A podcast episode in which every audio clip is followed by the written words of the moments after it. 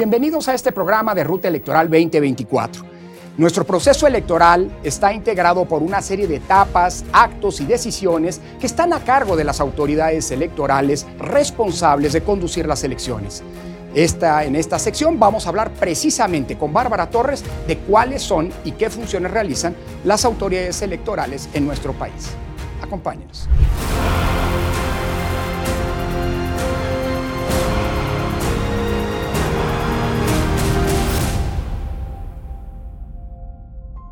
¿Cuáles son, Bárbara, para poder tener un mapa general, las autoridades electorales que vamos a ver en acción a lo largo de las siguientes semanas y meses durante esta que es la elección más grande de nuestra historia? Lorenzo, mencionábamos en efecto ya en el programa anterior que tenemos, digamos, podemos distinguir dos grandes tipos de autoridades y dos niveles. Tenemos por un lado autoridades de naturaleza administrativa que organizan la elección y autoridades jurisdiccionales que a través de jueces y juezas resuelven los conflictos que se puedan ir presentando. Lo que yo te propongo es que empecemos por las autoridades administrativas, avancemos después con las jurisdiccionales, hablando de estos dos niveles que también habíamos platicado, nacional y local, sobre todo porque en el caso de las autoridades administrativas tuvimos un cambio muy interesante a partir de la reforma electoral de 2014. En efecto, Bárbara, antes de 2014 teníamos un modelo electoral muy distinto al que hoy contamos. Antes de 2014 era muy fácil distinguir las, elecciones federales para presidente, Senado y, y, Cámara de Diputados federal, justamente, que estaban a cargo del entonces Instituto Federal Electoral. Y eh, por el otro lado, las elecciones locales en cada uno de los estados eran responsabilidad de órganos que no estaban vinculados entre sí y que no tenían tampoco una relación con el Instituto Federal Electoral, más allá de una eventual colaboración esporádica. La reforma del 2014 pretendió generar o provocar que todas las elecciones en el país, sin importar en que fueran federales y locales, tuvieran los mismos estándares, tuvieran los mismos procedimientos, estuvieran a cargo de, organismos electorales muy similares entre sí. Es decir, buscó homogeneizar y estandarizar el modo en el que se hacían las elecciones en el país. Por eso, el IFE, de ser un órgano federal, transitó al INE, un órgano nacional responsable como rector del nuevo eh, Sistema Nacional de Elecciones, de eh, supervisar, acompañar e intervenir en todos los procesos electorales. El INE es probablemente el mejor ejemplo de este sistema electoral nacionalizado que hoy tenemos en México. Pero Bárbara, ayúdanos a entender cuáles son las funciones que el INE cumple justamente en este nuevo modelo. Para responder esta pregunta, Lorenzo, podemos traer incluso a colación aquella metáfora que usamos también en el programa anterior sobre la idea de esta, digamos, orquesta sinfónica, ¿no? Eh, actuando con muchas instituciones al mismo tiempo, pero donde cada una de ellas sabe perfectamente qué hacer, dónde intervenir, en qué momento sí, en qué momento no. En el caso del INE, distingamos entre elecciones federales y elecciones locales.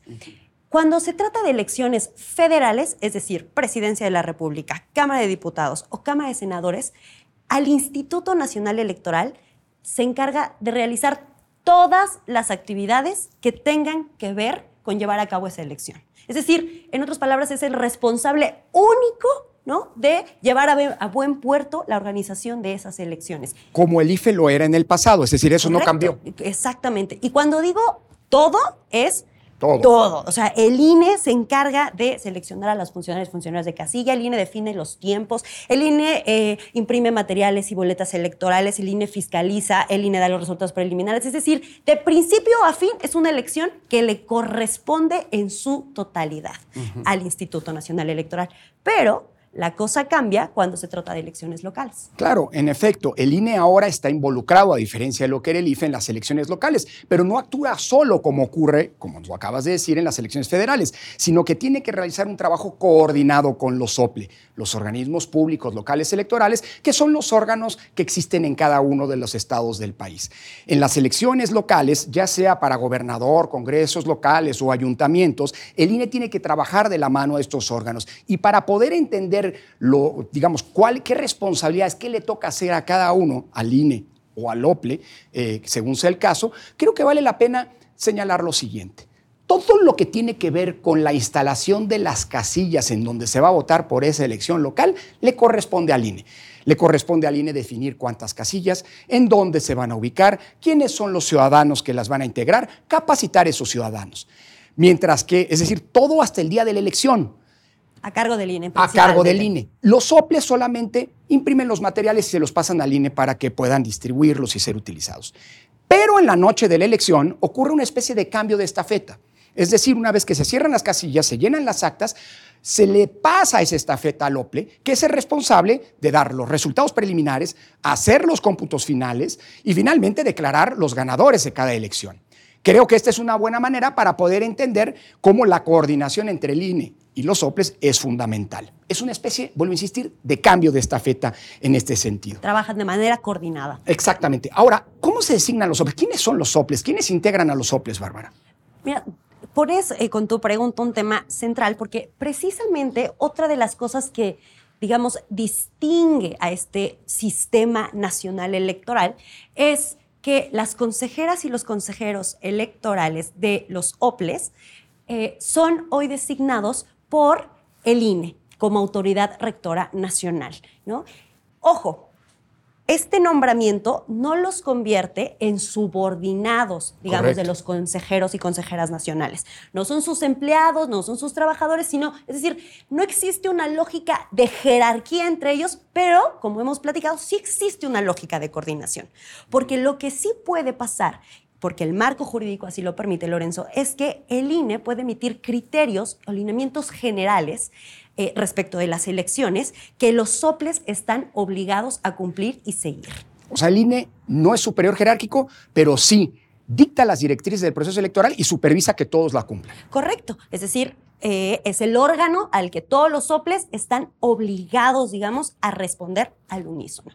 Em, solo acá sería muy, muy interesante porque Creo que con esta idea podemos cerrar el tema de las autoridades administrativas y pasar a hablar de las jurisdiccionales. Me parece muy pertinente porque los órganos jurisdiccionales no los vemos todos los días. Creo que para entender, lo decías ya hace unas semanas, para entender el rol de la justicia electoral hay que entender que o actúan casi siempre cuando hay alguna impugnación, es decir, alguna queja en contra de los, del trabajo que realizan el INE o bien los soples. Desde este punto de vista también vale la pena, siguiendo lo que nos decías hace unos momentos, distinguir entre los órganos jurisdiccionales, es decir, el Tribunal Electoral del Poder Judicial de la Federación, y los órganos electorales que tiene cada uno de los estados. Igual que hay un OPLE por estado, también hay un tribunal local por estado. Correcto. Y para poder saber qué hace, qué competencia tiene cada uno de ellos, la manera más sencilla de hacerlo es decir, todo lo que hace el INE de entrada se impugna ante el Tribunal Electoral y todo lo que hacen los soples se impugna ante los tribunales locales, con un detalle adicional. Las decisiones de los tribunales locales que revisan los actos de los soples a nivel estatal pueden eventualmente ser llevadas a la jurisdicción del Tribunal Electoral del Poder Judicial de la Federación cuando hay alguna violación constitucional, lo que convierte a este tribunal en la última instancia en absoluto en materia electoral. Y un dato adicional, hay un solo caso, y lo vamos a ver en estas elecciones, en el que el Tribunal Electoral del Poder Judicial de la Federación no tiene que recibir impugnaciones para poder actuar. Es decir, la calificación de la elección presidencial. Sí o sí, cuando hay elecciones presidenciales, la última palabra, el último órgano que tiene que calificar estas elecciones es la Sala Superior del Tribunal Electoral del Poder Judicial de la Federación. Y estas elecciones, como habíamos dicho, son elecciones muy grandes, Bárbara. Justo pensando en la dimensión de las elecciones del próximo año, Lorenzo, donde vamos a tener elecciones federales, presidencia, Cámara de Diputados, Cámara de Senadores y elecciones locales en las 32 entidades del país, esto significa que vamos a ver que se van a activar todas las autoridades electorales de las que hemos venido estando platicando. INE, OPLES, tribunales locales, todas las salas del, eh, del Tribunal Electoral, es decir, vamos a ver al Sistema Nacional de Elecciones actuando en su máximo, máximo esplendor. Como te gusta decir, no has querido, literalmente una, una, orquesta sinfónica. Literalmente toda la melodía al máximo volumen, digamos. Pero, Lorenzo, me queda una última inquietud y déjame que este balón te lo eche en tu cancha.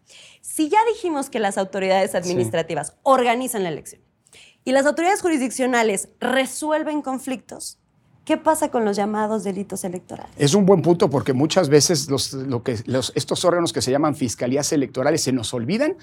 Entre otras cosas porque no sé, habrá un día que platicarlo, si han cumplido con las expectativas que se generaron eh, eh, eh, debidamente. Bueno, y porque la idea es que no haya delitos. Es que las conductas electorales pueden ser ilícitas pueden violar las normas tanto en el plano administrativo, por ejemplo, normas de fiscalización o eh, llenar malas o dar un mal dato, por ejemplo, al, INE para el registro de electores cuando solicita su credencial, pero también puede, esas conductas pueden también ser delitos. Es decir, eh, violaciones a la norma que se sancionan con cárcel. Y las eh, eh, fiscalías electorales, tanto la federal como las locales, en donde existen, no todos los estados las tienen, son los responsables de conducir esos delitos y eventualmente llevar esas conductas ante la consideración de un juez para que imponga penas que pueden llegar incluso a la prisión. pero estas digámoslo así, son, completan lo que algunos han llamado como un trípode electoral. Autoridades administrativas, autoridades jurisdiccionales y también estas fiscalías de las que a veces nos olvidamos y qué bueno que lo recuerdas porque ahí están y son indispensables. Cierto. Yo creo, Lorenzo, que podemos ir, eh, si te parece bien, pensando en las elecciones del próximo año y todo lo que hemos venido platicando, dar cinco puntos claves para entender las autoridades electorales. Como corte de caja, adelante. a ver, número uno, todo lo que tiene que ver con las elecciones federales lo hará el INE. Estas decisiones pueden ser impugnadas ante el Tribunal Electoral del Poder Judicial de la Federación. Dos, todo lo que tiene que ver con las, con las elecciones locales lo harán INE más soples. Correcto. Sus decisiones pueden ser impugnadas primero ante los tribunales locales electorales. Si ahí no se resuelve el conflicto, eventualmente pueden subir ante las salas del Tribunal Electoral. Tres, no importa cuál sea el tipo de elección, hay una cosa que sí o sí realiza el INE, que es fiscalizar todos los recursos. Buen punto. Aunque sean elecciones locales. Aunque sean elecciones Esa es una atribución exclusiva del INE. Qué bueno que lo subrayas. Tres, INE fiscaliza todas las elecciones. Cuatro, la máxima autoridad electoral en este país se llama Sala Superior del Tribunal Electoral del Poder Judicial de la Federación, quien además eventualmente será quien califique las elecciones. Este país no hay otra autoridad, no la califica ni los partidos, no la califican las y los candidatos que salgan primero a decirse ganadores, no la califican los ministros, no la califica el presidente, no la califica la la califica el Tribunal Electoral a través de su Déjame decirlo de esta manera. Quien nos va a decir quién va a ser el próximo presidente o presidenta en este país en esta elección es la Sala Superior del Tribunal Electoral de Poder Judicial de la, de Correcto. Cinco y último punto. Ante eventuales delitos electorales, contamos con fiscalías especializadas que más bien son como de orden penal, digamos. Eh, y yo con esto cerraría. ¿Cómo ves, Lorenzo? Me parece muy bien. El día de hoy hemos hablado de las autoridades que están a cargo de esta elección. En una próxima ocasión hablaremos de cuáles son los actores políticos que están regulados precisamente por estas autoridades y que son, por cierto, los protagonistas de la contienda electoral para definir quiénes nos representan políticamente y quiénes nos gobiernan. Quédese con nosotros porque en breve vamos a estar con Carlos Ferrer para hablar del periodo de prevención que anticipa las precampañas y de una serie de medidas cautelares que, una vez más, se han emitido en contra del presidente López Obrador. Claudia Sheinbaum Pardo.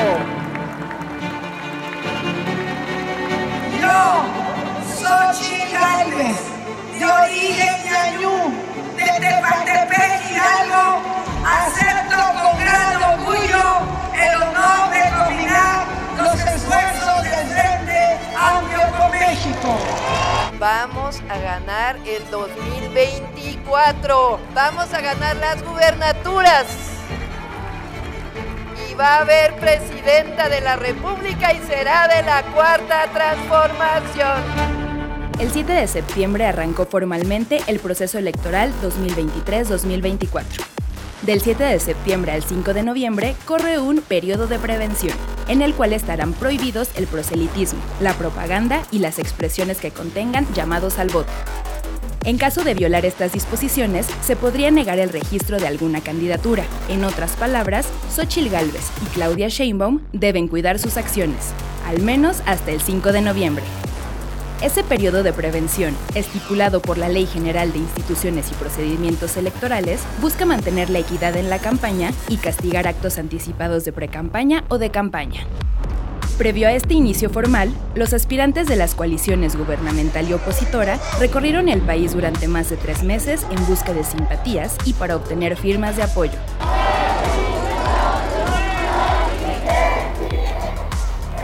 Aunque se dijo que estas actividades eran acciones internas de los partidos políticos, fue claro que se trató de una simulación política o un franco fraude a la ley. En los meses de la simulación, todos los que participaron llevaron a cabo actividades que podrían ser violatorias de la ley. Con estos actos de proselitismo, quedaba claro que todos decían buscar una coordinación de sus respectivos movimientos, pero se sabía que, logrando el objetivo, se convertirían de facto en las nominadas presidenciales. En este periodo adelantado, lo que sí llovieron fueron quejas en contra de todas las pre-precandidaturas. El INE recibió 1.803 quejas o denuncias en contra de quienes aspiraron y aspiran a la candidatura presidencial. 996 fueron contra Morena y 807 contra los partidos que integran el FAM. El que más denuncias recibió fue Adán Augusto López, con 338, seguido de Claudia Sheinbaum con 227 y Xochil Gálvez con 196. De las sanciones no se ha salvado ni el presidente López Obrador, a quien el INE ordenó, el 21 de septiembre, colocar una advertencia al comienzo de su conferencia matutina. En ella se indica que la propaganda de gobierno debe ser institucional y con fines informativos, y no debe convertirse en promoción personalizada de los servidores públicos, aunque el mandatario le dio la vuelta a la sanción y agregó su propio mensaje en que sugiere a conservadores u opositores que no la vean, a menos que quieran sufrir daño psicológico o emocional. Bueno, tenemos dos temas que la nota nos ha anticipado. Por un lado, estas precampañas anticipadas y por el otro lado, la enésima medida cautelar emitida en contra del presidente López Obrador por expresiones de dudosa constitucionalidad. Para hablar de ello nos acompaña eh, Carlos Ferrer, quien fuera durante nueve años, Carlos, el titular de la unidad de lo contencioso electoral, es decir, el responsable justamente de conocer de las quejas eh, y denuncias que sobre estos temas se, presentaban. Si te parece, Carlos, a mí me gustaría arrancar con las precampañas, con la primera de, las, de los temas que la nota que hemos escuchado nos anticipaba. Las precampañas es un fenómeno relativamente reciente hasta 2007 no estaba regulado en la ley y en la Constitución eh, y fue el resultado de una de construir condiciones de equidad en la competencia. Eh, para entonces, el antecedente inmediato había sido Vicente Fox, que como gobernador de Guanajuato había iniciado sus tareas de proselitismo en pos de la candidatura presidencial tres años antes del año 2000, eh, con lo cual obtuvo una ventaja que se consideró, pues no era aunque no estaba prohibida por la ley, pues no era debida, no era eh, correcta en un escenario de una competencia democrática. A partir de entonces se reguló esta figura de las precampañas en 2007 eh, y desde entonces, pues 15 años han venido normando nuestros propios procesos. La idea de las precampañas es que haya un periodo específico en donde todos quienes aspiran para un, a un cargo de elección popular, pues tienen que desplegar sus eh, tareas de proselitismo dentro de ese periodo establecido. ¿Cuáles son las normas para eh, ayudarnos a entender, Carlos? Las normas que regulan y que desde hace 15 años están vigentes este periodo particular que llamamos precampañas. Claro que sí, déjame explicarte tres, digamos, eh, grandes fases o normas bien importantes que conoces muy bien, Lorenzo. La primera tiene que ver con actos anticipados de precampaña. La ley expresamente establece que aquella persona que promueva o realice expresiones que expresamente soliciten el voto a favor o en contra de alguna otra persona o partido político, incurre en actos anticipados de precampaña. Si los hace fuera del periodo. No se vale. Segunda norma, del inicio del proceso electoral, es decir, ahora de septiembre, al inicio de las precampañas, 5 de noviembre de este año, nadie puede realizar actos anticipados, nadie puede realizar actos de precampaña, nadie puede solicitar el voto, nadie puede buscar expresamente la candidatura de su partido político. Tercera gran norma, quien viole esta disposición, dice la ley, quien se adelante a los tiempos que decías, puede ser sancionado incluso con la pérdida de su registro para ser candidata o candidato a un cargo de elección popular. Entonces, digamos, son dos grandes normas de contenido, el que no pueden decir, no pueden pedir el voto, y una temporal. En este periodo no pueden hacerlo. Ahora, estamos en un contexto, a partir de lo que nos has dicho y como la nota sugería, pues complejo, por decirlo menos, porque creo que nadie duda a estas alturas que Xochitl Gálvez por parte del Frente y, y Claudia Sheinbaum por parte de la coalición gobernante aspiraron, son y van a ser las candidatas presidenciales. Y las precampañas, como nos mencionabas, no han comenzado. De acuerdo con la decisión del INE y lo que dice la ley, las, las precampañas van a comenzar en noviembre. Y me parece que estamos frente a entonces a una simulación. No creo que sea inédito, tú lo conoces mejor que nadie porque fuiste responsable de vigilar estas conductas, que haya quien intente adelantarse a los políticos, a mí me gusta decir, les da por escribir libros, quién sabe por qué, cada vez que va a arrancar una elección. Y paradójicamente esos libros acaban teniendo más espectaculares promoviéndolos con la cara que Cierto. tiraje. Pero eran casos aislados. Es decir, me parece que, eh, eh, eh, que tenían que medirse en, en su coyuntura específica. Hoy estamos ante una coyuntura diferente. Tanto Morena y los partidos eh, eh, coaligados de la coalición gobernante, como el Frente, emitieron sendas convocatorias para nombrar a sus coordinadores o constructores o responsables de la construcción o lo que tú quieras, como lo quieras llamar. Y esas normas, esas convocatorias fueron avaladas tanto por el INE como por el Tribunal Electoral, lo cual nos abre un problema no menor, parecería una simulación validada. Eh, no es esto, no pone esto en riesgo esta, eh, este periodo de equidad eh, eh, que, buscan precisamente las precampañas? Desde mi perspectiva, sí. Y yo agregaría lo que dices, que por primera vez en la historia moderna de nuestro sistema electoral, el Tribunal Electoral legaliza lo ilegal. Es decir, si lo que pretende la norma es evitar que se anticipen y que empiecen antes de tiempo, pues ahora les dieron la llave, la puerta y la manera de hacerlo de aquí en adelante. Ya les dieron la fórmula, Lorenzo, para violar la ley abiertamente. Y, insisto, perdón, si no les gusta la ley, que se cambie, pero la ley tiene una razón de ser. Y entre ellas pues, se debe de cumplir. Entonces sí, eh, es, un, es una especie de simulación de fraude a la ley. Siempre es correcto que eh, la ley, que la política se ajuste a lo que dice la ley, no ajustar la ley a la política. Y se vale revisar las normas después de los procesos. Ahora, hay tiempos para hacerlo. Hay tiempos para hacerlo. Hoy ya no se pueden cambiar las reglas y son las que, por cierto, las que están vigentes, las que nos han dado el más largo periodo de estabilidad política de nuestra historia y que han regulado los procesos electorales en los tiempos recientes. A ver, pero esto nos abre además un problema, Carlos, que la nota ya también anticipaba.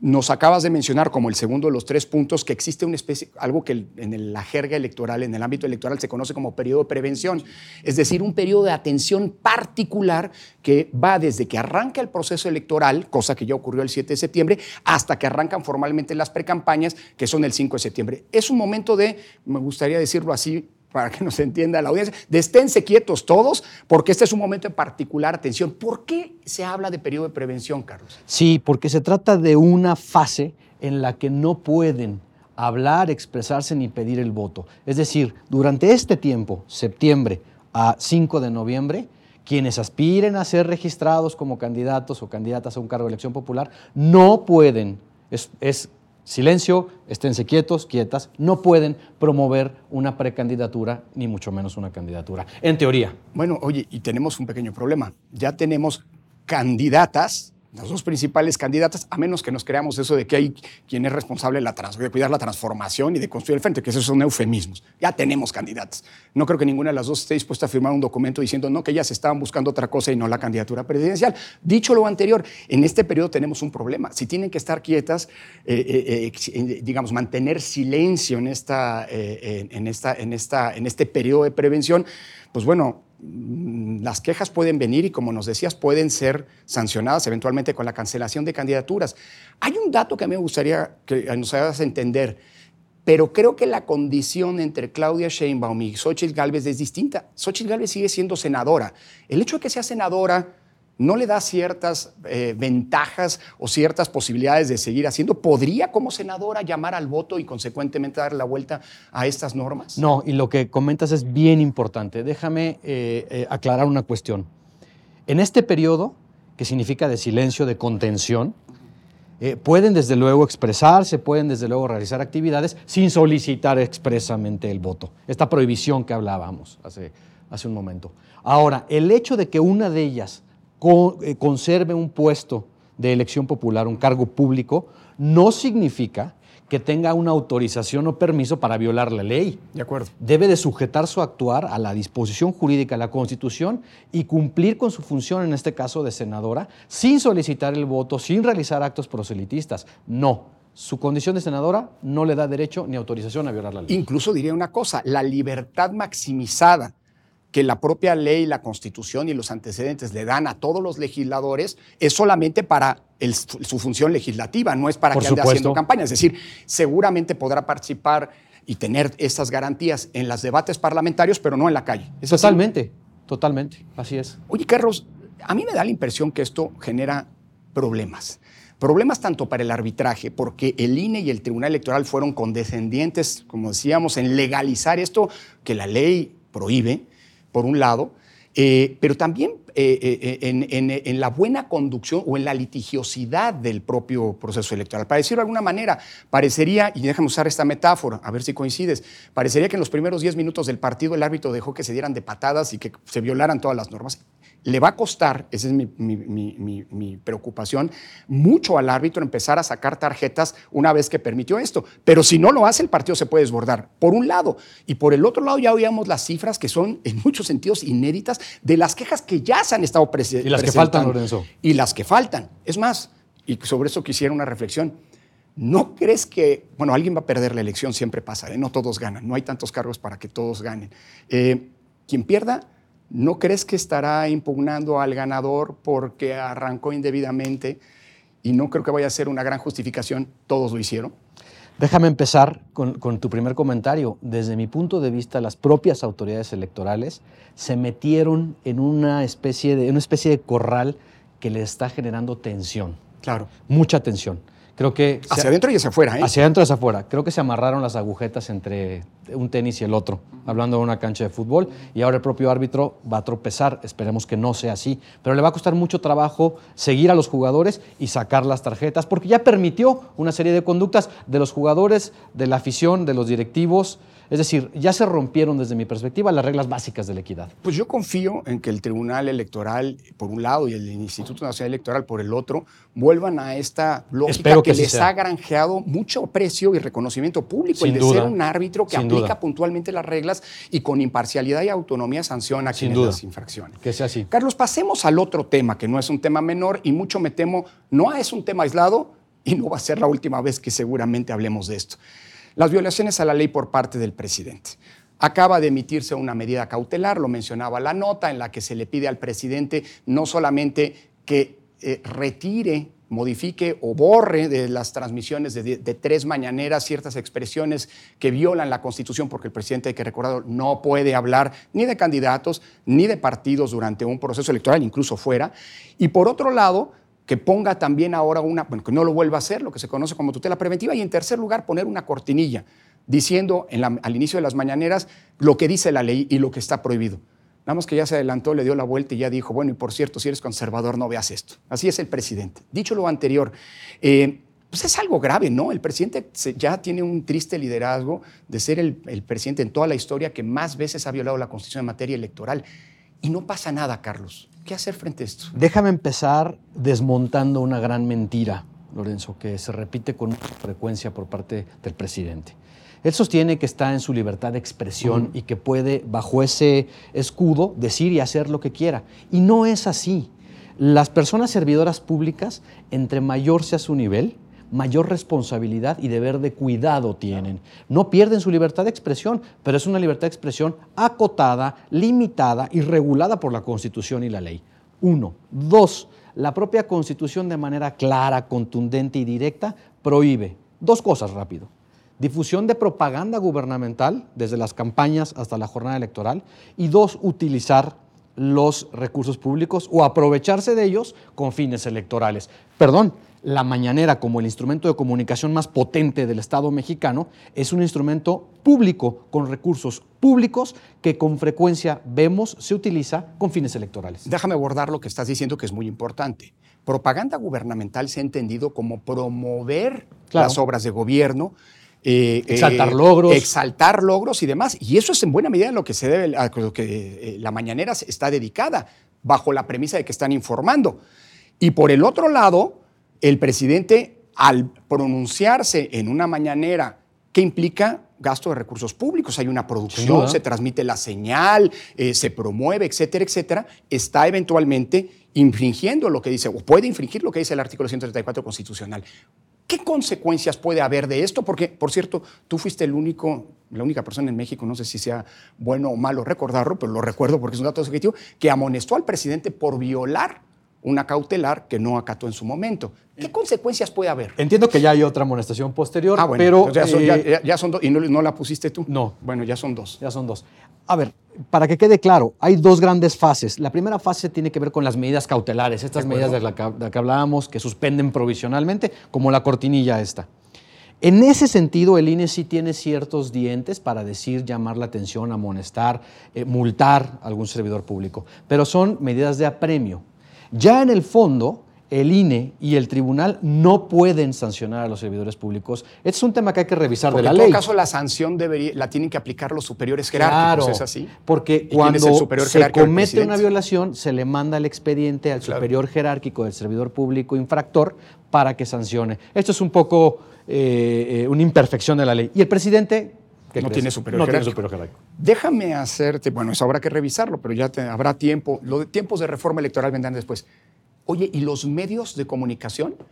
Creo que también me da la impresión son responsables tras- si ellos sirven, ayudan a reproducir una ilegalidad. A lo mejor de aquí en adelante, sabiendo que el presidente ha violado y va a seguir violando la ley, porque eso me queda claro, este, digo, bajo la premisa de que no me vengan con que la ley es la ley, creo que no se va a contener de aquí para adelante. Al contrario, se va a elegir como jefe de una de las campañas políticas y detractor de la otra.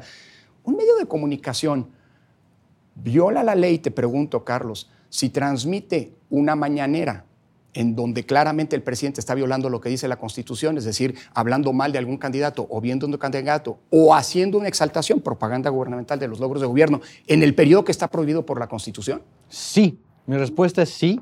Desde luego habría que ver caso por caso porque es un tema muy específico, pero yo te diría, una cosa es cobertura noticiosa, genuina, auténtica, libre, que desde luego tiene cobertura jurídica, y otra cosa es que a sabiendas o con la fuerte sospecha de que el presidente va a violar la ley todos los días o con, o con mucha frecuencia, den cobertura en vivo o continua o transmitan o reproduzcan toda la conferencia mañanera y esto constituya o contenga propaganda gubernamental en periodo prohibido. Consecuencia, el medio de comunicación También podría ser responsable. Bueno, con estas palabras, Carlos, nos vamos. Creo que es importante reiterar eh, que todos eh, en una democracia somos corresponsables de que esta funcione bien, que una elección llegue a buen puerto. Y los medios también en su trinchera son corresponsables de esta tarea colectiva. Muchas gracias, Carlos, por habernos acompañado. Me temo que habrá ocasión de seguir discutiendo sobre estos temas. Gracias a usted por acompañarnos y nos vemos en la siguiente emisión de Ruta Electoral 2024.